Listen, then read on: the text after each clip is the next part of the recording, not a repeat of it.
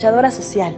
Mi verdadera naturaleza es ser una mujer valiente, libre y que toma decisiones que la hacen feliz. En resumen, soy una mujer perfectamente imperfecta, que viene a buscar contigo aquel diamante en bruto que vive dentro, muy dentro de cada mujer. Yo soy María Alarcón, abogada, emprendedora, amiga, hija la vida me enseñó a ser una mujer fuerte y yo aprendí a brillar con ella y a hacer de mí la mejor versión. Me encanta sumar lo que sé y aprender en mi transitar por la vida. Espero que estés lista para escalar en tu desarrollo personal y así poder convertirte en la mujer de tu propia vida. Vivamos y, que, pase, lo que, tenga, que, pasar. ¿Sobrevives o vives? ¿Vives? Amigos, ¿cómo están el día de hoy? Sí, les habla su amiga la más gritona, pero estoy muy contenta porque gracias a ustedes Hoy estamos en un capítulo más, en un episodio más de Vivamos y que pase lo que tenga que pasar, mis guerreras y mis guerreros hermosos. Mi nombre es Dana Díaz. Y yo soy María Larcón y de verdad es un gusto y un placer estar un día, un jueves más aquí con ustedes. Y pues el tema de hoy, bueno, que Se me enchina la piel, amiga. Yo creo que tenía muchas, muchas ganas de compartir este tema con ustedes, porque no solo lo vivimos hoy en día y ahorita lo vamos a abordar, lo hemos normalizado por la zona de confort, por los estilos de vida que hoy se llevan, por las redes sociales, por la sociedad en sí. Y es un tema que todo mundo apoya, que todo mundo ha pasado, no lo dudo, ¿no? la mayoría de eh, lo hemos pasado, yo me incluyo, pero no hablamos de ello no hablamos de ello, no nos informamos y yo no sé, pero yo tengo esta pregunta que al final la vamos a desarrollar más. Las redes sociales, el tener la información tan fácil que es en tu celular, en tu mano, eh, es, ¿es algo bueno o es también algo malo? ¿No? Como antes no teníamos que agarrar un libro. Antes, bueno, a mí no me tocó pero antes se tenía que agarrar un libro, tenías que preguntarle a un profesional que había estudiado una carrera ante ello. Y hoy en día, pues todos nos podemos llamar coaching, ¿no? Todos nos podemos llamar, etcétera. Me puedo llamar influencer y porque yo tengo un cuerpo fit, ya te estoy dando a ti consejos. Y nos hemos vuelto muy irresponsables. Y es por ello que el tema de hoy es mi cuerpo, mi cárcel, que amiga, tú lo escogiste y te agradezco mucho porque yo creo que nos vamos a llevar algo muy bonito de aquí, como en todos los programas, pero no quisimos ser eh, unas conductoras, no quisimos ser un programa más irresponsable y quisimos atraer realmente especialistas que puedan conectar mano a mano con ustedes, mano a mano con sus programas, con sus problemas, con sus estilos de vida, con su corazón, porque todo viene de aquí. ¿No? Así es, yo creo que el tener a dos grandes eh, en el tema que ahorita les vamos a presentar eh, pues es muy padre porque no solamente es hablar de dientes para afuera, o sea, es realmente hablar eh, con la información en la mano y pues con las experiencias, ¿no? Así es. Y también vamos a hablar, amiga, no solo de dónde viene eso, ¿no? De dónde vienen e incluso hasta los trastornos alimenticios, ¿no? De dónde vienen también, eh, pues, las inseguridades, de redes, culpamos a las redes sociales también, ¿no? Eh, culpamos a varios factores, pero vamos a adentrar en ello y se abren, como dice mi psicóloga hermosa de cabecera y que por la cual yo estoy aquí hoy sonriendo ante ustedes, se abren más puertas y más puertas y más puertas y más puertas. Entonces ahorita vamos a, ay, no estoy tan emocionada que ya. Este tema. Pero mira, amiga, te tengo un dato curioso. ¿Te parece si lo decimos? Ok. Em, se sabe que muchas de las publicaciones que vemos en redes sociales son causantes de los trastornos de los trastornos no solo alimenticios, también psicológicos. ¿A qué me refiero esto? Aumenta la depresión, aumenta la ansiedad, aumenta el baja autoestima, entre otros problemas que hoy vamos a tocar el tema. Y quiero complementarlo también con, con otro dato. Eh, es verdad lo que mencionabas, ¿no? Las redes sociales pueden ser un arma de doble filo hoy en día, pero también, eh, así como, como se ha normalizado mucho la anorexia y la bulimia, también eh, las redes sociales han normalizado otro tipo de trastornos, como, como lo es la ortorexia, que son las personas que están ya obsesionadas por alimentarse sano, pero bueno, yo creo que el cuerpo necesita de todo, ¿no? Eh, aquí está el nutriólogo y el experto presente, eh, pero bueno, yo creo que el cuerpo necesita de todo. Así es. Y pues sí está bien alimentarte sano, pero hay que saber eh, dónde ya está bueno, donde ya es un trastorno y ya no es tan Las alarmas, amiguita. Ese, eh, no, no sé si han visto la, película, una de Disney que acaba de salir. Silencio, Bruno, silencio, Bruno. Pues ese Bruno hay que educarlo. Entonces, pues bueno, no nos adentremos más, no nos alarguemos más. Estoy muy contenta realmente de estar acompañada de maestros, que es mi doctora, mi psicóloga, y es una psicóloga que lleva más de 20 años en esto, en, en, que le compartamos historias. Y ella me enseñó que no porque le estemos pagando, no porque eh, tú te tomes el tiempo o que si ella se tome el tiempo de ir, significa que tú te vas a abrir así. Tú tienes que tener un clic. Con, con, tu psicóloga, siempre le hemos dicho. Y este fue el caso y por eso está aquí, porque no invitamos a personas que no admiremos, sinceramente. Entonces, ¿por qué no les vamos a compartir mala información? Y bueno, es la, es la psicóloga eh, María Fernanda Díaz. Muchas gracias por estar aquí, Fer. Gusto. Yo creo, defínete, Fer, con una frase o con una canción, Fer. Ay, caray. Para que te conozcamos un poquito más. Yo creo que... Hay muchas. Sí, se me vienen a mi mente muchas canciones, pero con una frase que es como, pues uno de mis lemas, ¿no? En la vida todo es aprendizaje y actitud. Eso, y sí. Totalmente. así es. Y bueno, también tenemos a nuestro nutriólogo estrella, que aquí estamos también con la familia, porque ya trajo también a su esposa hermosa, embarazada, que yo la veo y me recuerdo así con los 25 kilos de más, así toda hermosa. Y es el nutriólogo Jorge Alberto, gracias por estar aquí. Un placer, muchas gracias por invitarme. Y bueno, a ver, platíquenos, nutriólogo, doctor licenciado. ¿Con qué frase, con qué canción te puedes definir? Hay una, canción que se llama este, Soy así. Ah, ¿de, Valentín Elizalde. Ah, soy así. Sí, no, así, así. es correcto. Perfecto. Pues, Fer, ¿quieres abordar tú? ¿Queremos abordar nosotras? Pues, como ustedes quieran, empezamos, pregunten o platicamos, como sea. Bueno, el tema es mi cuerpo, mi cárcel, y tienen toda la razón.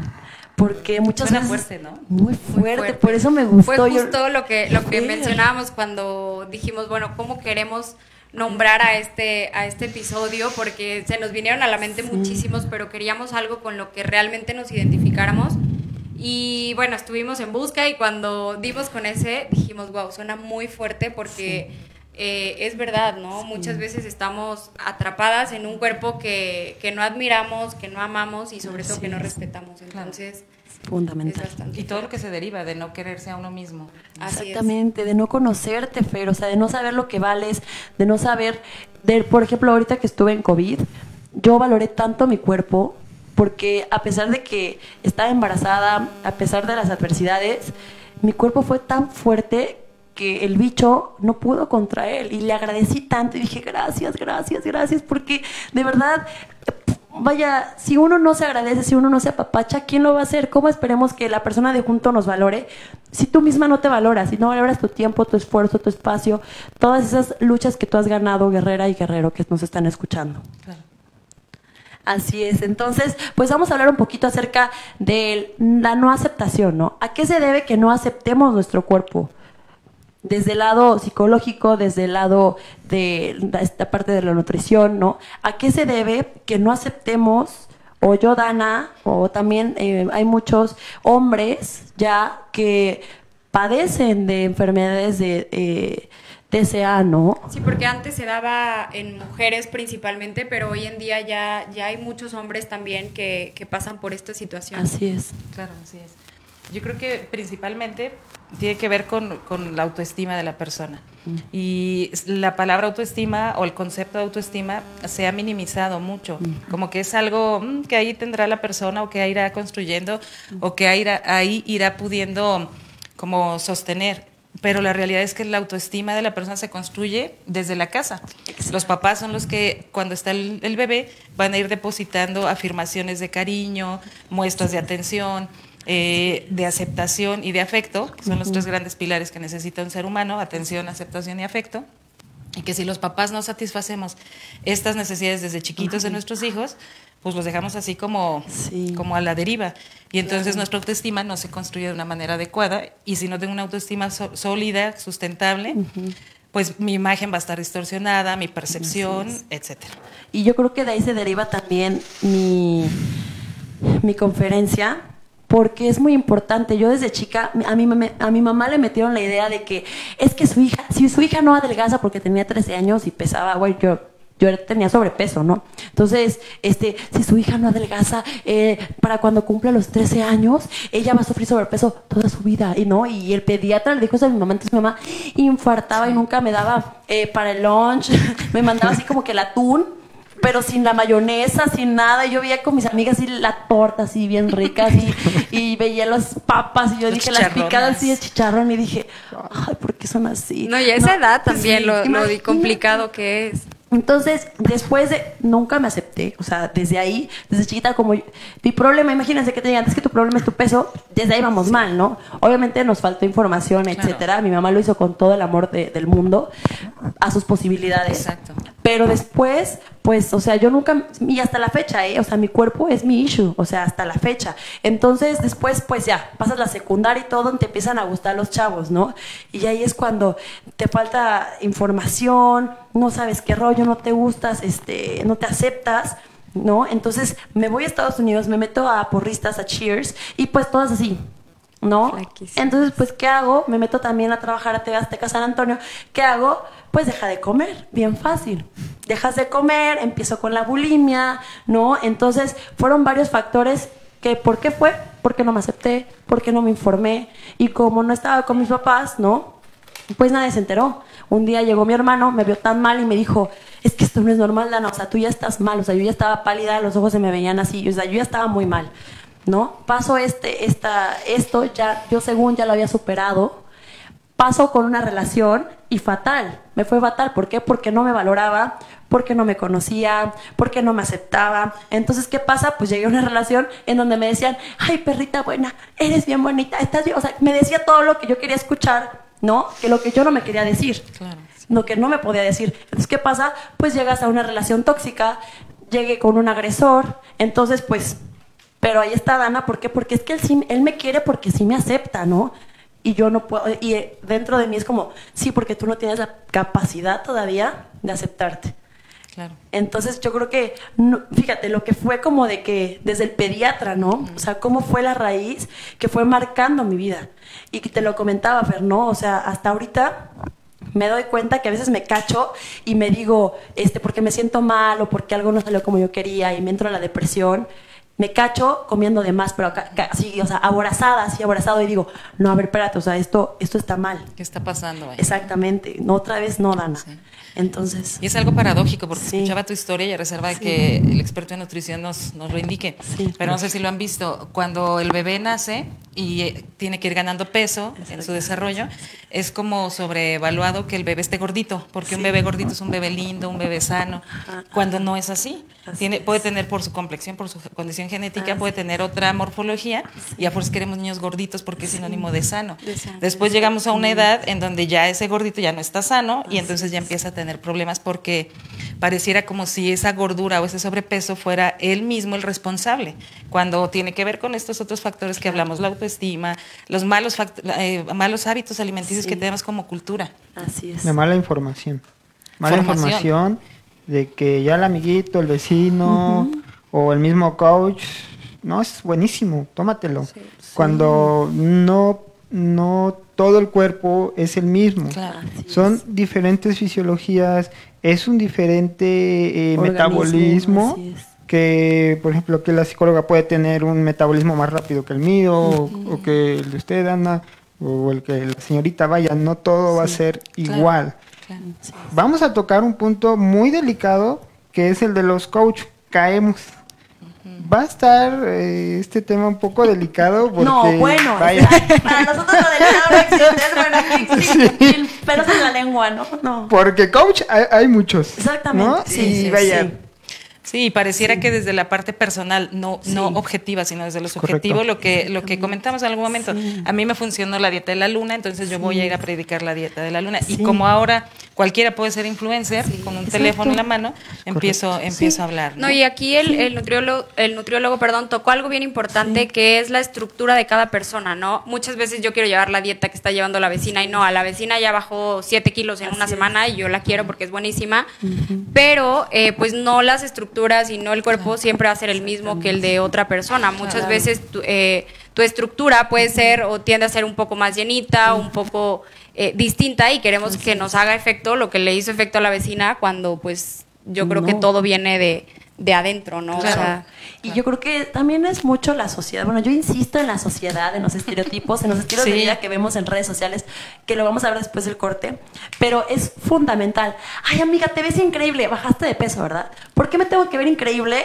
O sea, ¿por qué bajando de peso me veo increíble? Como por, me puedo ver increíble, ¿por qué? Porque soy una mujer preparada, porque soy una mujer empoderada, porque sumo a las personas, porque dejo huella, por otras cosas, por lo que soy, no por lo que peso, ¿no? Y es bien común que en Año Nuevo, por ejemplo, ¿no? Mm. Los, los propósitos de Año Nuevo y el número uno, el propósito número uno, Bajar de bajar de peso. peso.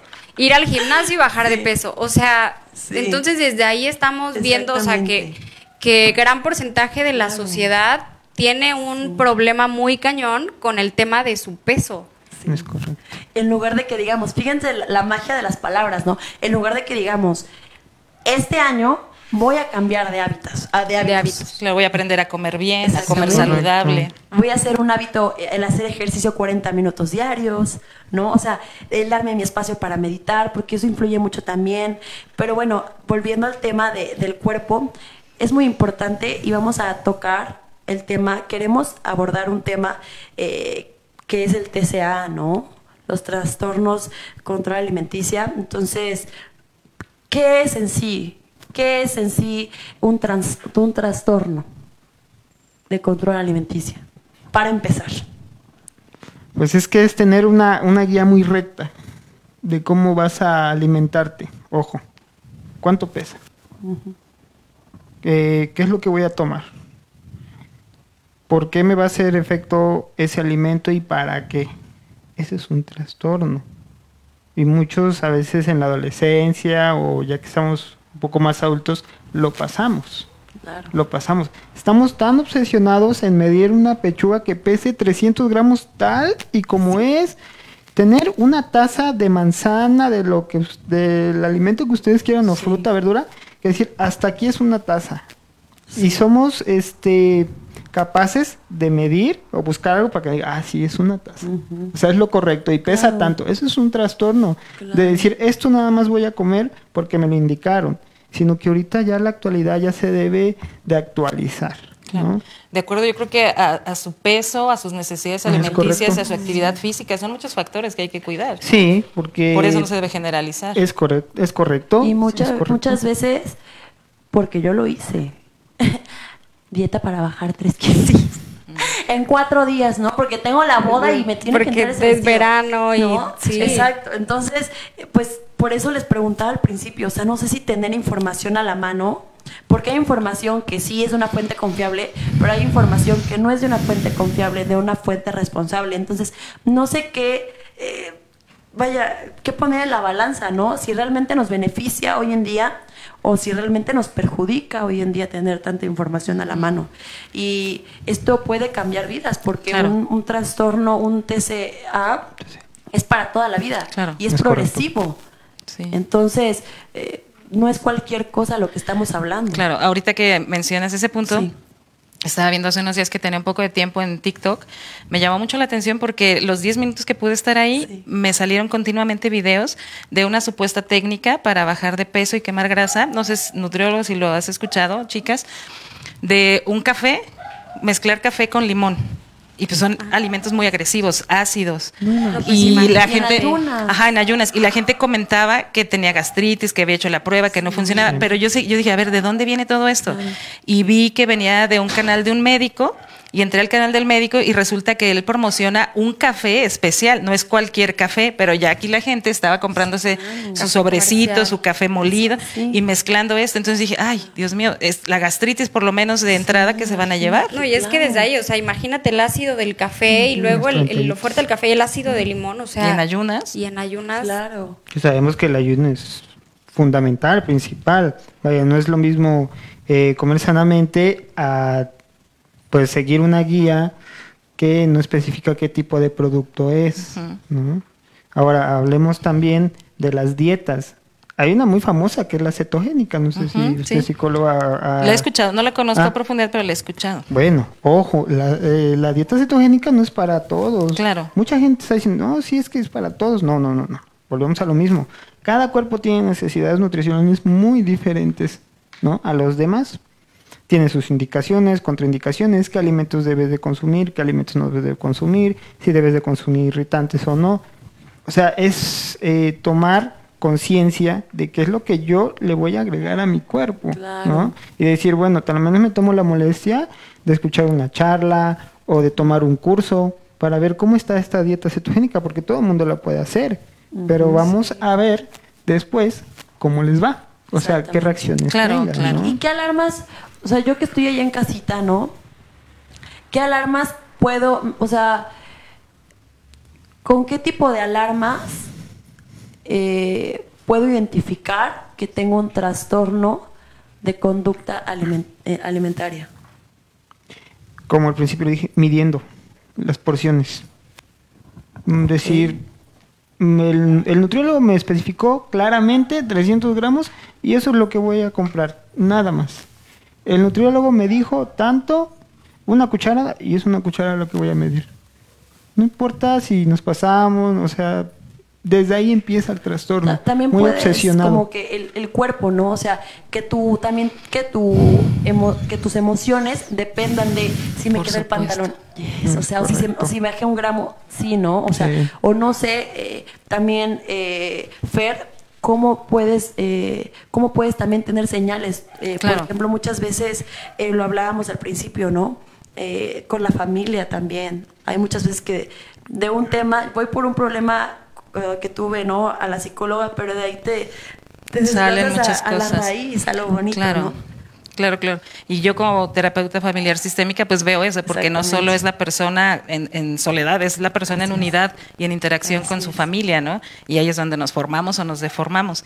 Y escuchaba ahorita que, que el nutriólogo decía que cuando te, te, vuelves, permíteme decirlo así, obsesivo claro. con lo que tienes que comer, ahí ya te estás yendo a un, a un extremo. Todo en esta vida tiene que ser equilibrado. A cualquier extremo que nos vayamos, uh -huh. pues nos va a generar un problema. Entonces, sí, una cosa es buscar una alimentación adecuada y uh -huh. otra cosa ya es como volvernos obsesivos con las cantidades, los pesos, eh, el no comer, ¿no? De repente hay gente que dice, no voy a comer porque dos días porque con eso bajo y no tiene idea del daño que está provocándose. Entonces, un trastorno de la conducta alimentaria, la base es un problema psicológico de origen emocional, en donde la persona pues va a experimentar eh, temor por comer o va a experimentar atracones uh -huh. o va a experimentar uh -huh. eh, ansiedad y va a querer llenar esa ansiedad o esas emociones que puede estar sintiendo sí, con comida. Sí. Eh, en nuestra cultura tenemos una gastronomía deliciosa que incluso uh -huh. alguna puede ser patrimonio intangible sí. y es muy rica, pero no sabemos comerlo. ¿no? En alguna ocasión, también después de que tuve a mi primera hija, subí muchos kilos de peso porque están estas falsas ideas. Mi mamá me, me alimentó para el posparto, pero era como para un batallón lo que me hacía comer, ¿no? Entonces con el pretexto de la lactancia y todo. Uh -huh. Entonces fui a, a, un especialista, un médico bariatra, y él me decía, Fer, el problema de nuestra cultura, tenemos una alimentación muy rica como el mole, ahorita que viene Todos Santos y todas estas, estas tradiciones, la gastronomía es muy buena, dice, pero nuestro estilo de vida ha cambiado. Dice, antes una persona se comía su plato de mole con su pechuga completa sí. de pollo, se iba al campo, ahí quemaba las calorías sí. y todo esto, regresaba y ya cenaba frijoles con carne, otra cosa, sí, ¿no? Entonces ahora, ¿ya qué pasa?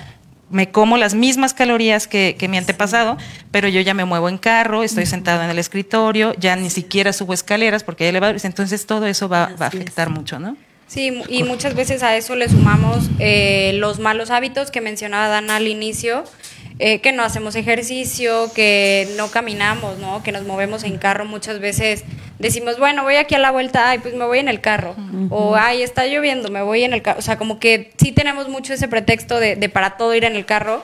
Y la falta de actividad también eh, pues nos da en la torre. Claro, claro, claro por supuesto. Oiga, eh, eh, Fer, y por ejemplo, eh, la obesidad, eh, la anorexia, la bulimia, hay muchas enfermedades más, ¿no? vienen también de la parte eh, de la relación con la familia, porque lo que te comentaba antes eh, de empezar el programa, ¿no? He tenido casos de niñas que sufren violencia, que las, que las violentaron sexualmente de chiquitas, de adolescentes, y que como un comando de, de protección, ¿no? Su, su, su escudo es subir de peso. Bueno, es que ya, si subo de peso, no me voy a sentir deseada. Si subo de peso, ¿no? Y hasta incluso se empiezan a, a poner más chamarras, se empiezan a, a arreglar A más. cubrir más. A cubrir más. Entonces, ¿qué pasa con esto, Fer? O sea, si hay un, un enlace, si hay, si van de la mano. Por supuesto, como no vivimos aislados, vivimos en la interacción, justo ahí es donde, donde puede estar la, la problemática, ¿no? Si hay una situación de abuso, de violencia, con mayor razón. Generalmente también, y lamentablemente, también en nuestra cultura no sabemos muchas veces cómo resolver este tipo de circunstancias, ¿no? Si hay violencia, desde violencia verbal, se ha normalizado. Yo he tenido consultantes que eh, llegan por alguna circunstancia y les pregunto que si su pareja las ha violentado y me dicen, no, me ha jalado de los pelos, pero así pegarme, pegarme, no.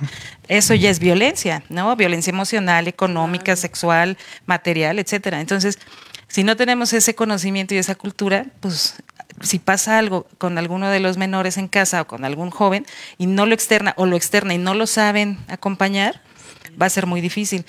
Y a mí me parece como muy lógico el pensar que la gente a veces se come sus emociones, no solo en la parte emocional, sino también en buscar la satisfacción a través de ciertos alimentos, ¿no? Por ahí hay una, una teoría que dice que a las personas que les gusta mucho el azúcar, los alimentos dulces, es porque tienen carencia de afecto. Y en este pueblo, vaya, tenemos este eh, un índice de diabéticos impresionantes que yo creo que tiene mucho que ver con esto, ¿no? Y también la parte, eh, de, por ejemplo, lo que comentábamos, ¿no? Que el cuerpo habla también. Por ejemplo, eh, yo desde chiquita soy muy apegada a mi mamá y a mi papá. Y yo sufro colitis desde chiquita, pero porque yo soy bien preocupona, porque yo me apego mucho a ellos, ¿no? Entonces, cuando estoy mal, este, con ellos, ¿no? Que tuvimos una discusión como, como ya sabes, pero siempre es como, "Ah, ya, ya me llegó la colitis, ¿no? Ya, ya, ya está aquí.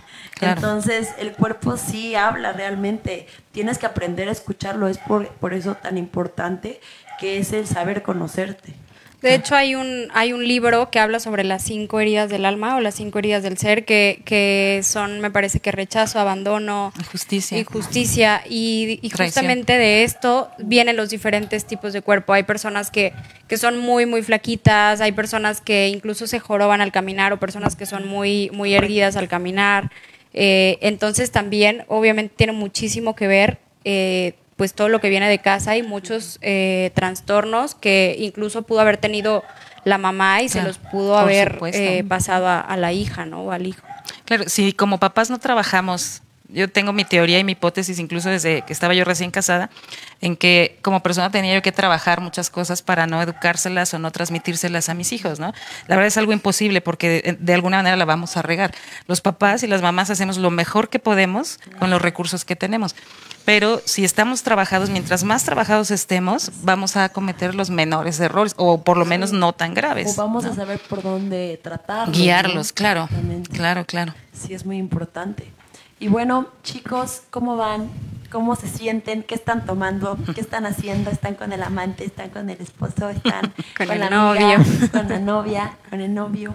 Pero bueno, espero que les esté gustando eh, este episodio. La verdad es que lo estoy disfrutando mucho. Hay mucho que abordar, pero tenemos un poquito de menos tiempo. Entonces, todas sus preguntas, por favor, mándenosla.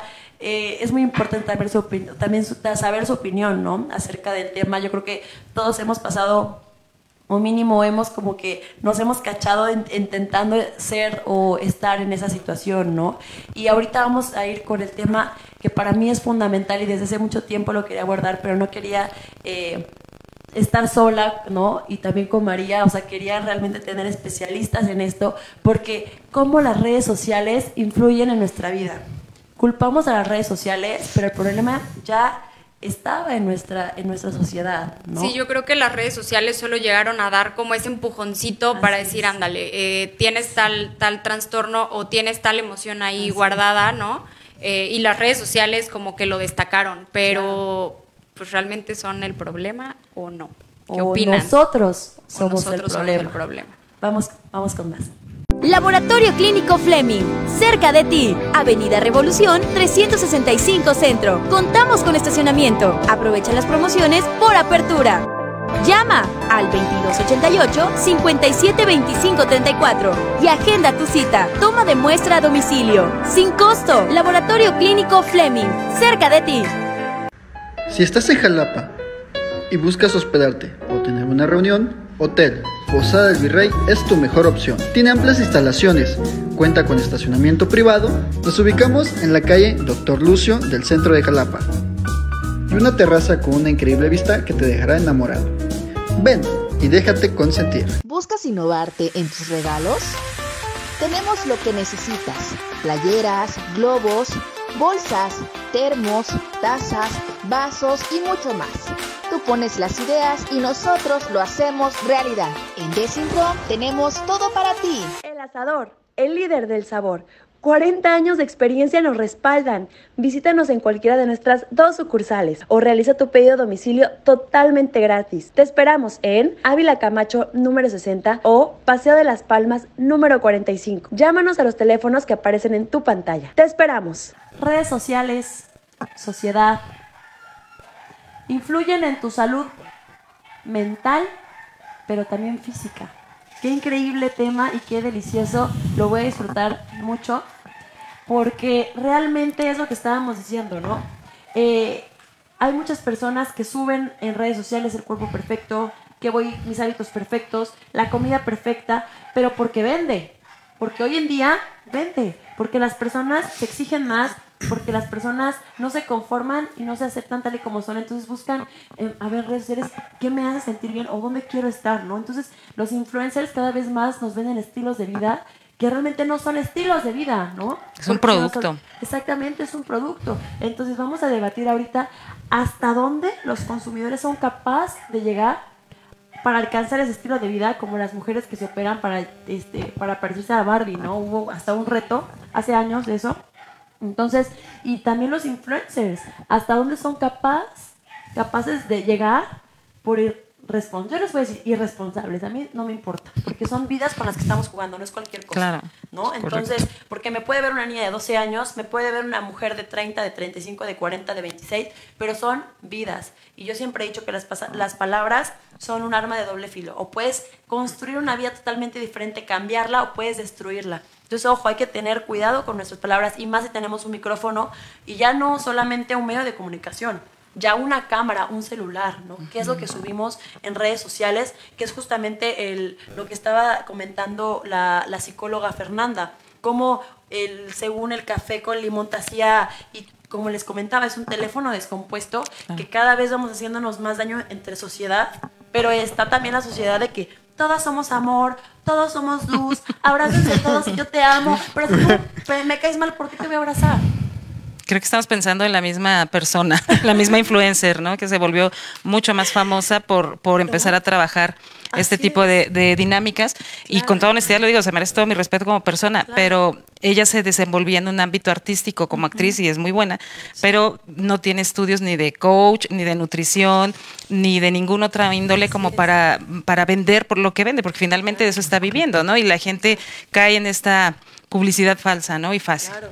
Y definitivamente, por ejemplo, yo ahorita como mamá veo, yo sigo a Andy Benavides y, y, todo eso, pero también tenemos como consumidores la responsabilidad de saber qué sí y qué no, ¿no? Porque yo la veo todo el tiempo arreglada, tiene un cuerpazo, tiene un buen de hijo, yo con uno ya digo, ay, mi cuerpo, ¿dónde está? Por favor. Entonces, de regreso.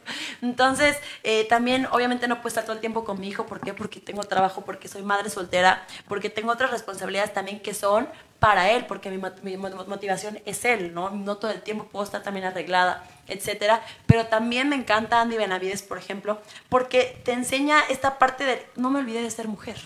Tengo hijos, tengo un esposo demandan tiempo, sí, pero no me olvido de ser mujer. Y veme, soy, o sea, soy, soy, tengo el cabello arreglado, ¿no? Tengo, este, estoy, no sé, me, me cuido, ¿no? Mente, cuerpo y alma. Entonces yo también, o sea, yo agarro de inspiración a Andy Benavides para para lo que a mí eh, me sirve, no para lo que no me sirve, ¿no? No como expectativa de que, ay, pero ¿por qué me siento mal si yo no tengo ese cuerpo? ¿Por qué me siento mal si, si este, o sea, no, no, no lo tomo como el papel de víctima, ¿no? Al contrario. Lo que decías, como consumidores hay que saber hasta qué punto tomamos de esa persona lo que nos sirve, lo que nos funciona y hasta qué punto ya nos estamos obsesionando con querer ser como ella y comprar lo mismo que ella compré porque ella le está funcionando y porque ella se ve así, porque se nos va a ver igual o nos va a funcionar igual.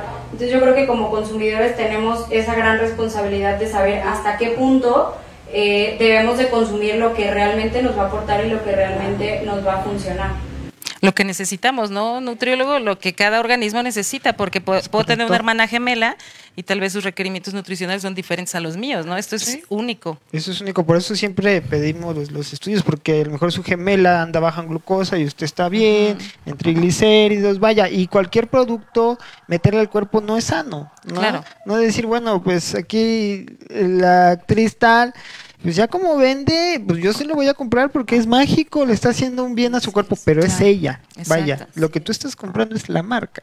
La imagen. Es correcto, no la salud. Sí. Exacto, era lo que, lo que hablábamos en el corte, que muchas veces queremos llevar la dieta y queremos eh, alimentarnos bien, entre comillas, con lo que a otra persona le está funcionando, pero no somos responsables para decir, voy a ir a un nutriólogo, voy a ir con un experto para que me diga qué es lo que mi cuerpo está necesitando y también con un médico para saber qué vitaminas necesito, porque incluso el desparasitarnos, el vitaminarnos, el saber qué necesita, eh, no sé, nuestra piel, nuestros huesos, es bien importante y a veces lo dejamos de lado y solamente queremos enfocarnos en lo físico, ¿no? Claro, completamente de acuerdo contigo. Y es ahí cuando eh, también lo tocábamos al principio de esta parte de la aceptación, porque, bueno, hemos pasado por situaciones que nos han llevado a tener este estado de conciencia, este estado de, madurez, pero también hay niñas chiquitas, ¿no? Que también están escuchando esto, que también se los van a compartir, esperemos que nos compartan. también eh, adultos jóvenes, eh, de todas las edades, pero también cómo puedo llegar a esta aceptación. Porque cuando yo me acepto, cuando yo me amo, ya yo puedo ver Instagram, ¿sabes? Influencers, yo puedo ver a, muchas personas por, por medio del celular, pero no me afecta. Y al contrario, a mí me motiva, me motiva y mucho. Y yo creo que por eso no he congeniado con muchas personas que han pasado por mi vida, porque son personas que se aferran y no solamente se aferran, envidian lo que tienen de junto, ¿no? Envidian y se, se autosabotean hablando mal de la persona, hablando mal de ella, porque realmente no sé, como el TikTok que subiste, ¿te acuerdas, amiga? A, lo mejor no envidian lo que tienes, envidian el por qué eres feliz. Entonces, cuando tú llegas a un estado de conciencia, que trabajas con, de la mano con un terapeuta, que trabajas de la mano con un, con, un, eh, con un nutriólogo, que trabajas de la mano también contigo misma, que te, realmente te comprometas a decir, mente, cuerpo y alma, vámonos a poner las pilas, algo está pasando, algo malo está pasando, vamos a ver qué es y hay que encontrarlo y sobre todo hay que trabajarlo, ¿no? Porque hay que ser constantes también. Y pues, no sé, siento que las redes sociales también influyen mucho, eh, no solo en las autoestimas, en el estilo de vida, pero sobre todo en las expectativas que tienen como mujer.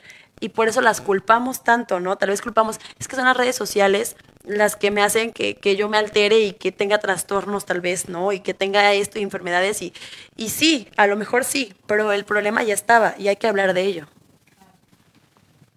Yo creo que como en la familia a veces hay esta mala formación, este mal acompañamiento, los, los chicos, los adolescentes tienen que buscar modelos externos porque en casa no encuentran los modelos adecuados.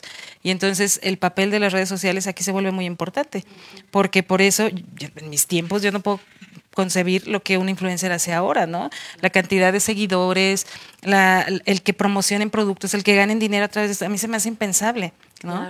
Y, y, no siempre son, son buenos modelos o modelos de calidad, y con todo el respeto para cualquier influencer como persona, ¿no? Pero no son buenos modelos. ¿sí? Pues yo déjame decirte que mi respeto no lo tienen, Yo ya sabes que yo hablo así como, la verdad, mi respeto no lo tienen porque están jugando con la vida de las personas, están jugando con la vida de personas que a lo mejor no tienen esa preparación porque no, lamentablemente en México no, no están nuestras posibilidades para ir para un, o sea, con, no sé, pagar un nutriólogo cada semana, ¿no? Eh, pagar, no sé, tal vez una terapia psicológica cada semana. Entonces, también muchas veces, como les comentaba, pues usamos el teléfono, las redes para también informarnos, pero también está en nosotros, en nuestra moral, en nuestros valores, el saber qué estamos informando, no porque me estén dando, sabes que si te compro un paquete para subirte mis historias y tanto, ¿no? No, no me voy a vender, o sea, sacrificar, o sea, no, no voy a recibir ni un peso y voy a sacrificar aunque sea una vida, ¿no? O sea, no pienso hacer eso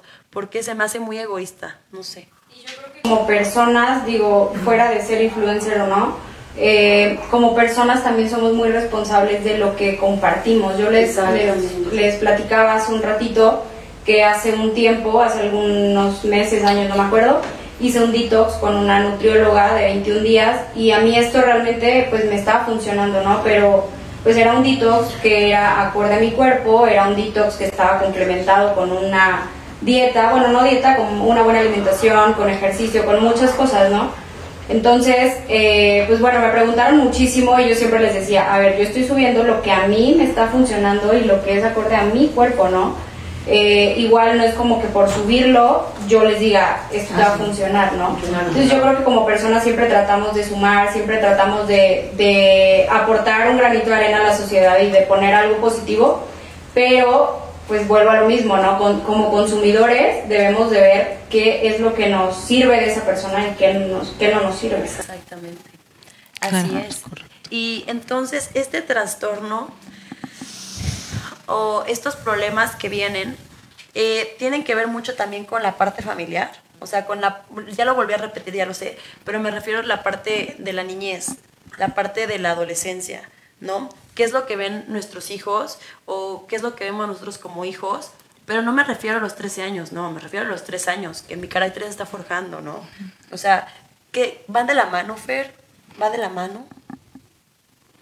Pues es que es una gran pregunta, ¿no? Una gran pregunta que nos debemos de, hacer todos. Eh, llega una determinada edad, como lo comentamos en un momento, de que, bueno, eh, un estereotipo es de que el niño si está gordito de tal edad, tal edad es sano, pero ahorita ves una persona delgada, le falta peso, ves una persona eh, gordita, pues le sobra peso, vaya, hay que informarse bien y decir, a ver, bueno, yo voy con un pediatra el pediatra va a hacer su trabajo, va a hacer un estudio clínico, va a pesar al niño, le va a tomar temperatura, le va a hacer una evaluación este, general y él me va a decir, ¿sabes qué? Tu niño este, hay que cuidarlo más en la alimentación, cámbiasela o tu niño va bien. ¿Por qué? Porque si yo voy y le pregunto al vecino, pues el vecino me va a decir, pues sí, está bien, ¿no? Claro. o, por cultura somos muy dados a hacer las recomendaciones, ¿no? de la abuela, ¿no? Este, en las etapas del de, desarrollo de alimentación de los bebés es muy fácil, ¿no? Mi comadre, mi abuela me dijo, ¿no? Que hay que darle esto. Y así en las siguientes etapas, ¿no? Es correcto. ¿Qué pasa cuando nos baja la presión? Tómate una coca. ¿Qué es lo que pasa? Muy fácil. A ver, ¿por qué no te compras o por qué no haces este mm, el hábito vaya, de tener tantito camote y que el camote tiene azúcar. Y sabes que me bajó la presión. Pues mira, come tantito camote, vaya. Y ahora, ¿por qué es lo mismo? Claro, claro. Vaya, porque voy y compro un chocolate ten, ahora nada, lo único que te va a hacer, te va a elevar el azúcar y te va, y te va este, a dar energía. ¿Y qué vas a hacer? Pues vas a andar de aquí para allá. ya? o sea, ¿no? También la coca, vaya. Es correcto. Pero. Sí, no sé por qué soy así, discúlpenme, compañeros. No, no, dale. Y además, el, el, por ahí se dice, hay una teoría que dice que, que el estómago tiene memoria. Es correcto. Y, y, que si hoy me comí, por ejemplo, un chocolate con el pretexto, la necesidad de que me sienta mal, mañana a la misma hora voy a necesitar ese chocolate y después se vuelve una costumbre y después se vuelve un hábito y luego se vuelve una ley, de tal manera que ya tengo mi, mi, caja de chocolates para el diario, ¿no? O de panqués o de lo que sea. Con el pretexto de que, eh, ¿qué tal si me bajan las ¿no? Y, ah, no me bajo, me lo como. Entonces es un mal hábito un vecino, pues, ¿sabes qué? Cómprate un chocolate o ten coca siempre en tu casa porque te puede bajar el azúcar. Oye, puede ser hipertenso. No, espérate, vamos con un médico, con un profesional que realmente sepa. Sí, porque te baja la presión de entrada, ¿no? Vaya, vaya, ah, bueno. Pero sí, siempre, mi consejo es siempre acercarse a un profesional, sea del área que sea, sea psicológico, sea nutricional, sea médico, sea pediátrico, siempre acercarse de primera instancia Y a un también profesional. hacernos responsables, ¿no? Claro. Si no me está gustando mi cuerpo, pues me hago responsable y me pongo de las manos de los profesionales y voy a cambiar lo que no me gusta, ¿no? Claro. Porque muchas veces sí estoy en el papel de víctima, que es el más cómodo, y en mi zona de confort digo, ay, es que no me gusta mi lonjita, ay, es que mi brazo, a ver, espérate por acá. No, sí, es que entonces, eh, entonces, pues, ¿qué haces? Te sigues quejando, estás igual, o estás peor, o incluso estás en un trastorno y no lo sabes. ¿Qué, qué mejor, como dice el nutriólogo, ¿no? El licenciado, pues voy con un especialista, me checo, como lo decíamos, no tenemos esta cultura de la prevención porque ya hasta que me duele o ya hasta que realmente mi brazo ya o hasta que me desmayé voy con el doctor, ¿no? O sea, no es como que a cada seis meses tengo que ir con el ginecólogo, cada seis meses tengo que ir con el doctor, esto tengo que llevar, porque eso también es amor propio, eso es también reflejar que amo mi claro. cuerpo, ajá, que lo amo, lo cuido y le agradezco porque por él también estoy aquí, ¿no? Entonces, pues, ¿cómo podemos llegar a esta aceptación? ¿Cómo podemos llegar? Pues aceptándonos mismos, o sea, por nosotros mismos. Es que si yo me pongo en un espejo y digo, estoy flaco, ya comencé mal. Estoy gordo, ya comencé mal. Ya comencé yo con mis, este... Pero ideas. además, es, perdón, este, No, Jorge, además se retroalimenta en la familia, ¿no? Porque a lo mejor por genética yo se los podría decir mi estatura. Incluso soy la única mujer de mi familia que mide un 80 y no sé de dónde sale esta estatura. Pero no falta el familiar que te dice, oye, estás muy alta, ¿y cómo le haces? Como si uno eligiera. Honestamente, yo no tuve ninguna influencia en tener esta estatura. Y lo mismo con la complexión, ¿no? De repente todos en esta familia somos delgados y tú y a lo mejor tiene un problema de, de tiroides o algún otro Sí, problema orgánico y está subiendo de peso y en lugar de decir, a ver, mijita o mijito, vamos al doctor a que te evalúe, que te revise, para que tú estés bien de manera integral, porque por supuesto que puede haber gente que tenga cierto sobrepeso o cierta morfología no estereotipada y está sano. Y puede ser feliz, pero si desde casa lo lo empezamos a decir, ay, tu cuerpo, ay, la llanta, ay, tu estatura, ay, no sé qué, hasta el color, el pelo, todo lo estamos ahí marcando, por supuesto que sembramos esa semilla de, del desacuerdo con uno mismo. Y eso es bien común porque muchas veces nos pasa, ¿no? Yo creo que a todos, en el momento en que nos vemos al espejo, exageramos todo lo malo. Exageramos la llantita, exageramos, como dice, Claro. el color de pelo, que si lo tengo chino lo quiero lacio. O sea, exageramos todo lo malo, pero dejamos de lado lo positivo. Claro. O sea, es muy rara, muy rara vez nos vemos al espejo y decimos, ala, qué guapa amanecí hoy, ala, qué cuerpazo, ala, Sí, claro. qué, qué piel tan bonita, o qué, o sea, de verdad lo dejamos de lado. Claro. Y yo creo que eso también es bien importante y, y es, pues es amor propio, evidentemente, el vernos al espejo y resaltarnos eh, lo bueno y, y a mí también lo tomé como una práctica desde hace ya algunos meses, el verme todos los días al espejo cuando me estoy arreglando para lo que sea, cuando voy a iniciar el día y decirme algo, algo positivo o algo, Algo bueno chulo, bonito, ajá, de ese día. Y yo creo que eso también nos ayuda muchísimo. Claro, y te escucho y, y estoy pensando la parte física, lo, la, lo que, la imagen que damos, pero somos personas y vamos mucho más allá. Nuestro valor, nuestra esencia no está en lo físico. Obviamente nos gusta, lo cuidamos, es lo que ven los demás, pero nuestro valor está como personas. Nuestra calidad está en lo que hacemos, en lo que somos en realidad. Y muchas veces en casa no se reconoce. Yo he trabajado con adolescentes donde le digo, oye, pregúntale a tus papás cinco cualidades. Y a la siguiente sesión llegan con dos, porque los decirle más de tres, cuatro cualidades. Y entonces decía yo digo, híjole, ¿cómo le hacemos? no? Si, si ni siquiera quienes son tus referentes te van a retroalimentar positivamente y no solo por el físico, porque sí que bueno el reconocernos, eh, verte al espejo por la piel, por el color de cabello, por lo delgado que estemos, ¿no? sino por lo que soy, qué inteligente soy, qué valiente he sido, que en esta pandemia yo creo que no hemos perdido la cordura muchos, qué valientes hemos sido, qué capaces hemos sido, ¿no? De, de estar ahí, de luchar, de salir adelante, ¿no? Sí, que eso se refleja, o sea, en tu convivencia día a día, en la sociedad, o sea, tu seguridad la reflejas Claro. y, y realmente, pues todas tus inseguridades, ¿no? Ya, seguridad o inseguridad lo reflejas, entonces sí es bien importante trabajarlo, como dices, no solo lo físico, Claro. sino lo emocional. Y poner de moda eso, ¿no? Poner de moda no porque me compré los zapatos de los miles de millones de pesos, no porque traigo una bolsa carísima me va a dar seguridad, porque muchas veces o sea, eso, lo material nos da la seguridad, ¿no? Entonces, eh, también por esta parte, el cuerpo me da seguridad, ¿no? que, porque, o sea, son cosas que hay que poner de moda mejor. El admirar a una persona por sus éxitos, el admirar a una persona porque le regala una sonrisa hoy a una persona que no conocía, pero ya le arreglé el día, ¿no? O a lo mejor se lo mejoré. Eh, empatizar más con las personas, saber realmente los valores, lo que proyecta y lo que comparte cada persona día con día. No porque, porque muchas veces, no sé si les ha pasado, pero para los eventos, ¿no? Pues uno se arregla y todo, y vaya, platica ante las cámaras y todo, pero ya cuando me conocen en persona me dicen, ay, es que ya ni te quería hablar porque no, o sea, como que me, o sea, los cohibía, ¿no? Y yo decía, no, hombre, y yo, la verdad, no me considero la persona más segura del mundo, pero yo, pues, la verdad es que muchas veces em, la sociedad o los estereotipos, no, no, no sé hacia quién referirme, pero juzgamos más por la apariencia que por lo que hay adentro, ¿no? Que por la, el ser de cada persona, qué es lo que vale, qué es lo que realmente deja huella en las personas. Sus actos, sus acciones. Así es, sus acciones. Entonces, qué rico, qué bonito compartir esta conversación con todos ustedes.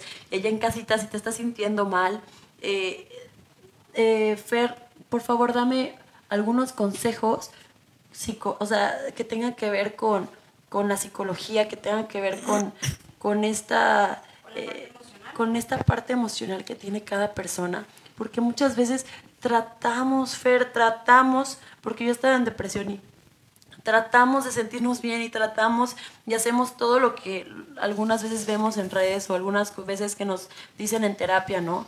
Pero no podemos salir de ahí. Y yo siempre he dicho que una de las cosas es ir a terapia, hacernos responsables, estar guiados, pero ¿qué hay de la, o sea, qué tips nos puedes dar para que también nosotros estemos haciendo algo por nosotros, por uno mismo, ¿no? Claro. De entrada creo que cuando hablamos de menores, pues los papás tenemos que poner toda la atención, ¿no? En su bienestar integral, no solo en la parte eh, orgánica, sino también la parte emocional, ¿no? Preguntar cómo se sienten, el retroalimentar positivo, lo que hablábamos, ¿no? El reconocer otras cualidades y no solo la parte física. Eh, poner atención en esos aspectos, cuidar también, pienso, la, alimentación, buscar formas de alimentación. Escuchaba a María que decía algo así como dieta, y tenemos la idea que dieta va a ser algo que va a hacer que nos abstengamos de, cuando la dieta sería la forma en la que comemos, ¿no? Y buscar una, una forma adecuada, sana de comer, de acuerdo a nuestro presupuesto, pero también a nuestras necesidades, ¿no? Orgánicas. Y si no se trata de, adolescentes, si ya soy adulto y tengo ya eh, responsabilidad sobre mí, pues el buscar ayuda, ¿no? Si no me estoy sintiendo a gusto, si estoy viendo que algo me está disgustando de mi cuerpo, de mi físico, el buscar ayuda, porque puede ser que los demás me digan, oye, te ves muy bien, estás muy delgada, estás muy bien, y yo no me percibo así. Entonces tengo que ir a buscar ayuda porque tal vez eh, es más eh, puede ser algo más como ansiedad, ¿no? En estos últimos meses con la pandemia, pues lo he visto muchísimo, ¿no? Se ha generado, ¿cuántas personas no han subido de peso? Y ya se ha vuelto normal en la pandemia que la gente haya subido de peso por estar en casa, por estar en el confinamiento, en, la vida sedentaria, y entonces tendríamos que ver eso, ¿no? Tener conciencia de buscar ayuda, de pedir ayuda, de ir con un profesional, como lo decía eh, el nutriólogo, de buscar un médico, de buscar un psicólogo para poder externar lo que estoy experimentando. Y a partir de ahí, por ejemplo, llegan conmigo y a partir de ahí yo los canalizo enseguida. Si considero que puedo tener algo orgánico, nos vamos por las diferentes áreas, ¿no? Porque yo no puedo abarcar todo, yo voy a abarcar lo que compete a mi profesión, pero sí necesito a veces que, tengamos una base orgánica eh, ya revisada para poder, pues si hay que resolver allá cuestiones de salud, allá se resuelven, pero acá resolvemos lo emocional, ¿no? Entonces, creo que el cuidar o el ir cambiando nuestro, nuestra forma de vernos, el trabajar en la autoestima de nosotros como adultos. Nuestros hijos no van a tener una autoestima adecuada si nosotros como papás, como adultos, no tenemos una adecuada autoestima. sí, como decíamos, todo viene de casa y, eso principalmente. Claro. Así es. Oigan, y a todo esto, eh, Alberto, tú también eres entrenador deportivo. Es correcto. O sea, y también eres fisioterapeuta. Es correcto. Así que quiero que me des unos consejitos también, por favor, para todas aquellas que estamos, eh, todas aquellas personas, ay, oye, para todas aquellas personas que estamos en la oficina todo el rato. Yo, por ejemplo, que a veces no puedo salir porque estoy con Santi, ¿no? Entonces, y, y no quiero ser también una, una persona que no está este, activa.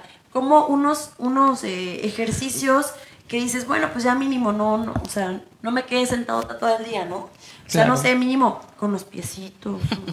Subo las escaleras. Algo rápido, subir y bajar escaleras. Cargando. No, pues con una botellita de, de, de, de esas de plástico de agua puedo estar meneando lo que estoy pues con tu hijo. Ya lo pies. cambié, ajá. Ya lo cambié de posición. Ahora este agarro una pelotita, subo y bajo, o aprieto y, y suelto, aprieto y suelto. Ahora el cuello. El cuello pues arriba abajo o a los lados. ¿Por qué no, por qué no circular? Porque estamos desgastando la cervical y la articulación de las cervicales y es un, es un desgaste, o, o sea, horrible. Mucha gente tiene la maña, igual con el tobillo, tienen la maña. Vamos a estoy yo, circular. a ver, ¿no? Yo- La primera, ¿no? a ver, yo, unas 20 de tres, ¿no? No, y es lo primero que hacemos para cuando, o sea, bueno, las, la mayoría de las clases que me ha tocado es como de, y uno, y sí con y sí con el otro, y está mal. Sí, porque tenemos tres tendones, a los tendones los estamos desgarrando, desgarrando y llega el momento en que se rompen. O sea, se rompen completamente. No, pero si no me caí. Ojalá No, tu amor o sea, portara como mis tendones.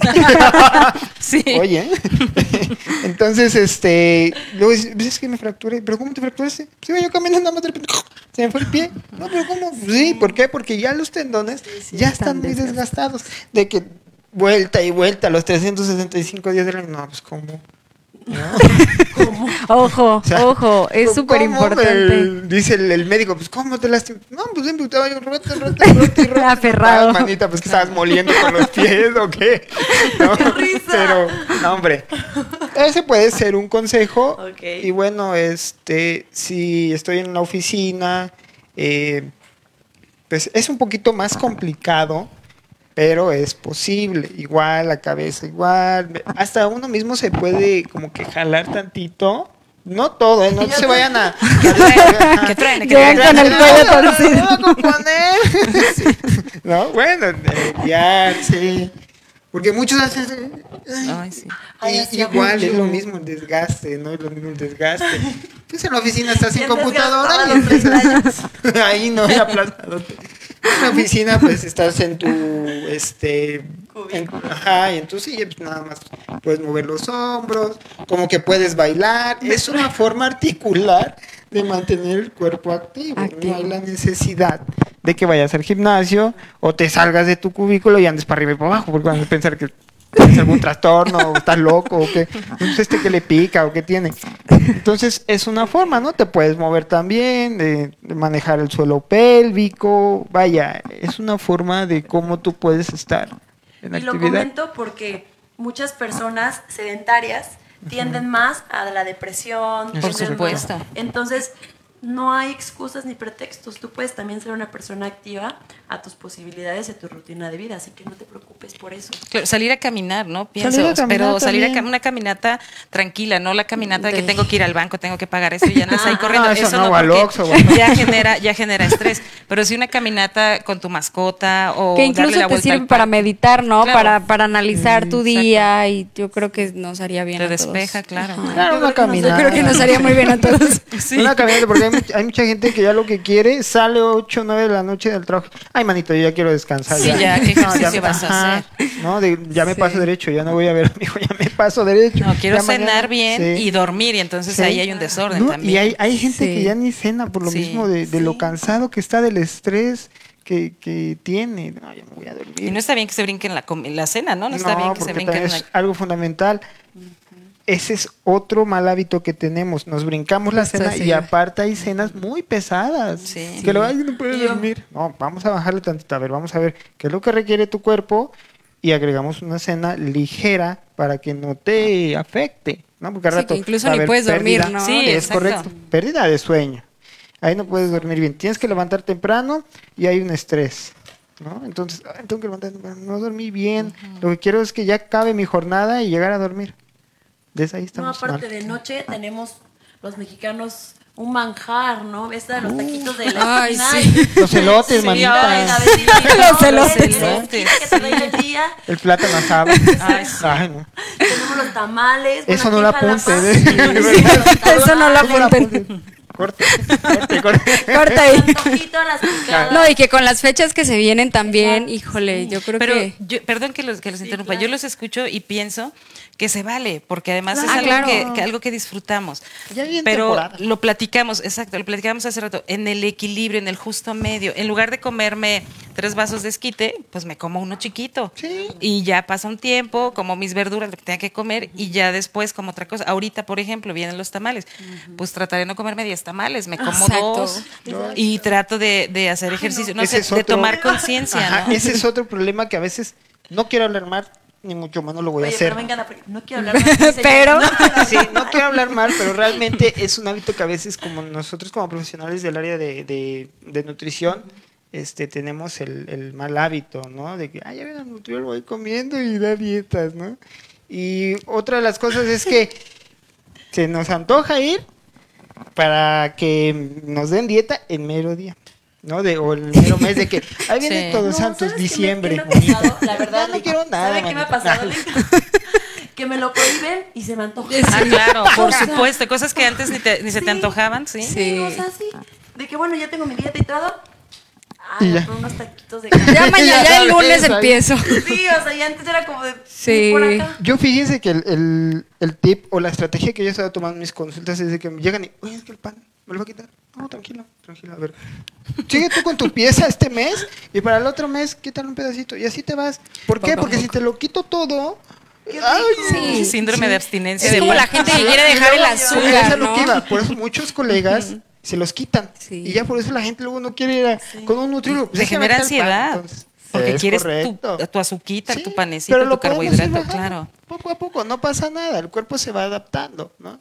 Ese es otro, eh, una forma de pensar, otro tip, que bueno, por ejemplo, la gente que necesita bajar de peso puede hacerlo así, no nada más de quitarlo. Si yo me como 10 tortillas, eh, a lo mejor me como 9, un mes. Ese 1% de la población que no me puedo comer yo solo una.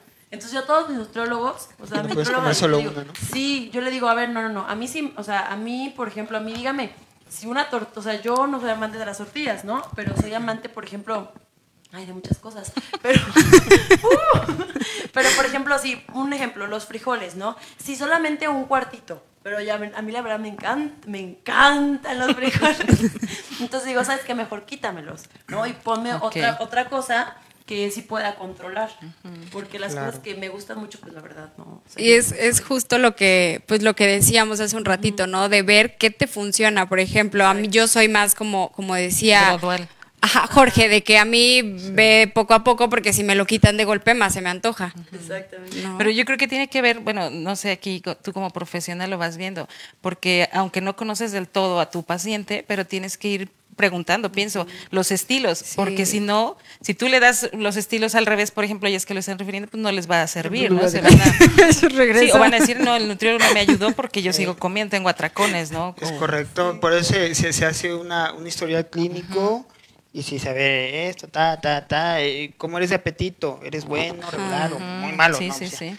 Tienes ansiedad, tienes algún tipo de trastornos, esto, bla, bla, bla, bla.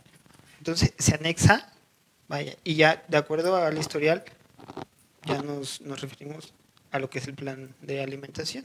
Como usted decía, ¿no? Porque si dice, pues, tengo un trastorno, este, o tengo TDAH, no sé, cualquier tipo de, de trastorno que ande yo para allá y para acá, ah, pues no le voy a, no le voy a agregar este mucho camote, porque esa energía es grasa, pero es, Claro. es- mucho camote, pero es este, es, es mucha energía. Sí, claro. ¿no? Le voy a afectar, entonces voy a nivelar eh, energía. Sí, claro. ¿no? Le voy a afectar, entonces voy a nivelar eh, los, la- los porcentajes de azúcar para que no le afecten también. Claro, que no se descompense, pienso. Sí. ¿no? Fíjate que a mí, a mí me pasa algo bien, bien curioso y es que la palabra dieta a mí la odio, así la detesto porque La a mí me, sí, a mí me dicen dieta y siento que es dejar de comer.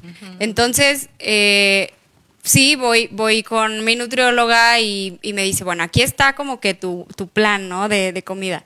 Y todo perfecto.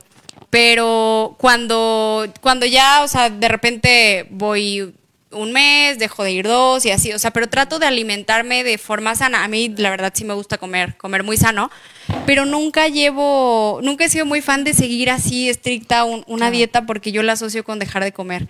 Entonces luego me dicen, no, pues seguramente tú llevas una dieta bien estricta y así yo no, nada que ver. Si el fin de semana se me antoja una hamburguesa, yo me la como, pero entre semanas sí trato de, a ver, voy a comer bien toda la semana y a lo mejor ¿Y la hamburguesa el lunes o el martes, del día que se me antoje. Te admiro mucho yo en redes porque tú lo publicas. O sea, así Sí. como publicas tu vida de que super fit y tus comidas super sanas y cómo prepararlas y todo, también publicas esa parte de ti que dices, Sí. hoy me quedé en casita, mi vinito, ¿sabes? Con mis amigas. Sí. Y eso te admiro mucho porque eres responsable de Y- lo que comunicas. Y que hay un balance, ¿no? Claro, un balance entre también, digo, el- somos jóvenes, la vida social, de que de repente sales al antro, bueno, este fin me voy a dar chances, salgo al antro, este, le meto unas copitas, pero ya el lunes con todo el gimnasio, igual pues no es de cada fin, ¿no? Entonces tra- tratar de ser equilibrados. en- Yo creo que eso. parte todo de la conciencia que tengamos, ¿no? De la madurez y eso viene de cuánto nos conocemos. Sí. Porque si yo no me conozco, cualquier cosa que pruebe, pues voy a querer hacerla, ¿no? Y hay un desequilibrio y una inmadurez ahí. Pero lo platicábamos también al principio, tiene que haber un equilibrio, porque no está mal comer, por ejemplo, una rachera deliciosa con unas papas a la francesa, supongo que no está mal, pero nutriólogo, pero eh, tendré después que tener ciertos cuidados, ¿no? Exacto. Y, y te escuchaba y pensaba, hay, hay, en, en terapia nosotros llamamos lenguaje patologizante. Hay palabras que, que son patologizantes que de escucharlas ya nos están molestando y nos pesan.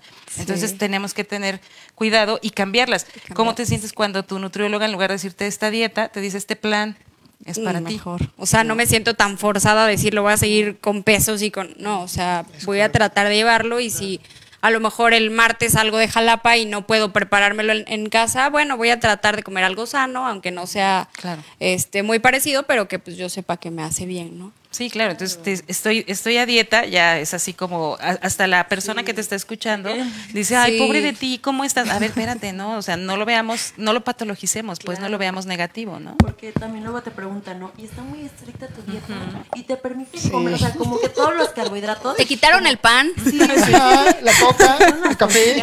sí. Sí, No es le lo teman, primero. ¿eh? Vengan. Y vemos que- Aquí el nutriólogo Jorge no quita el pan. Oigan, pues vamos a, a finalizar este programa con todos ustedes. Estoy muy triste por finalizarlo porque hay muchas cosas que, de las cuales podemos hablar, pero queremos realmente abrir otros episodios, ¿verdad, amiga? Sí. De los trastornos alimenticios en específico. Queremos abrir otro episodio realmente de las redes sociales. Yo creo que ustedes también, de qué quieren hablar, platíquenos, chismenos cuéntenos, porque es muy importante. Yo creo que muchas veces nos sentimos como solos en este andar por la vida, de que de seguro a nadie le pasa. No, hombre, si les contáramos, ya nos hubiéramos hecho famosos con nuestras historias, ¿no?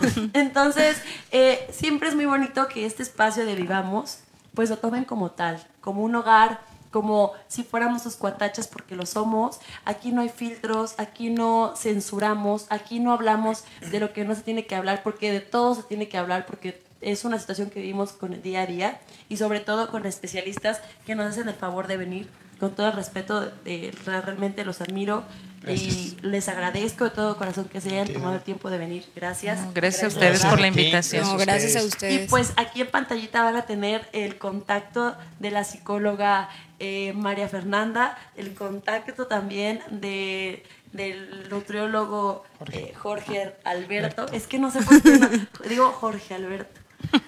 Jorge Alberto también, donde los puedan encontrar en redes sociales, por teléfono para algunas consultas, preguntas que también tengan. Y aquí los estaremos esperando el próximo jueves. Y sobre todo recuerden que no hay vida perfecta. Todo mundo tiene de repente un, un tropiezo, entonces aquí no hay vidas perfectas, como dijo Dana, no hay filtros, entonces siéntanse con la confianza de hacer sus preguntas, de, de repente si la están pasando eh, mal, como nos ha tocado ya en muchas ocasiones y nos sentimos bien agradecidas que se acercan por, por Instagram, eh, por TikTok y por, por las redes sociales y nos hacen llegar sus preguntas y nos tienen la confianza para contarnos su historia y de verdad que, que eso nos, nos llena muchísimo, pero siempre les respondemos de la mano de un profesional. Así que, pues bueno. También hay que contarles, ya llegamos a las, los más de un millón de visitas en TikTok. Un millón doscientas de reproducciones. Muchas gracias, más de 18 mil seguidores. Se los agradecemos de todo corazón por su aceptación. Por su cariño. Y por el que fue muy rápido, ¿no? Yo, yo me Una- sorprendí. Dos semanas, ya llevamos dos semanas una. Dos semanas Ya, Yo me sorprendí, de verdad, yo no tenía ni siquiera cuenta de TikTok y un día, pues tenemos ambas la cuenta abierta y un día de repente entro y digo, voy a ver qué nuevo hay aquí, por aquí en TikTok y así veo 16 mil, 14 mil seguidores, eh, pues responderles de la, de la forma pues más profesional porque tocamos incluso el tema del duelo, que sabemos que muchas personas eh, hoy en día lo están pasando. Entonces, de verdad que, que vamos a tratar y hemos tratado de ser lo más responsables para pues estar en contacto, pero siempre de la mano de un profesional. Así es, amiguita. Y pues muchísimas gracias a todos nuevamente. El próximo capítulo va a estar que se mueren. Vamos a tener, bueno, no que se mueren, no. Cancelado. No, dejen de comer, se van a morir. Oigan, yo me quedo de- Oigan, no, pero vamos a tener a empresarios jóvenes, jalapeños, chulos, hermosos, amigos, eh, que a- al cual admiramos muchísimo y que son dueños eh, de empresas jalapeñas. Jalapeñas. Y vaya, yo estoy muy orgullosa de ellos porque incluso muchos han llegado a nivel nacional, internacional, y eso hay que gritarlo a los cuatro vientos, hay que aplaudirlo, y qué mejor que en vivamos, y que pase lo que, Lo que tenga, tenga que que pasar. pasar. Nos vemos el próximo jueves, 7 pm. Gracias. ¿Sobrevives o vives? ¿Vives la vida que tú quieres vivir o la que los demás esperan que vivas? ¿Vives para sorprenderte o para sorprender? ¿Quiénes somos en realidad? Esta es una pregunta compleja, sobre todo si llevamos muchos años en la inercia de vivir sin poner atención en nosotras mismas. Haciéndole caso a nuestros miedos y sin atrevernos a conocernos, porque eso puede volverse una herramienta imprescindible para transformarnos y ser mujeres que brillan. Hola, yo soy Dana Díaz, empresaria, abogada, luchadora social. Mi verdadera naturaleza es ser una mujer valiente, libre y que toma decisiones que la hacen feliz. En resumen, soy una mujer perfectamente imperfecta, que viene a buscar contigo aquel diamante en bruto que vive dentro, muy dentro de cada mujer. Yo soy María Alarcón, abogada, emprendedora, amiga, hija. La vida me enseñó a ser una mujer fuerte y yo aprendí a brillar con ella y a hacer de mí la mejor versión. Me encanta sumar lo que sé y aprender en mi transitar por la vida. Espero que estés lista para escalar en tu desarrollo personal y así poder convertirte en la mujer de tu propia vida. Vivamos y que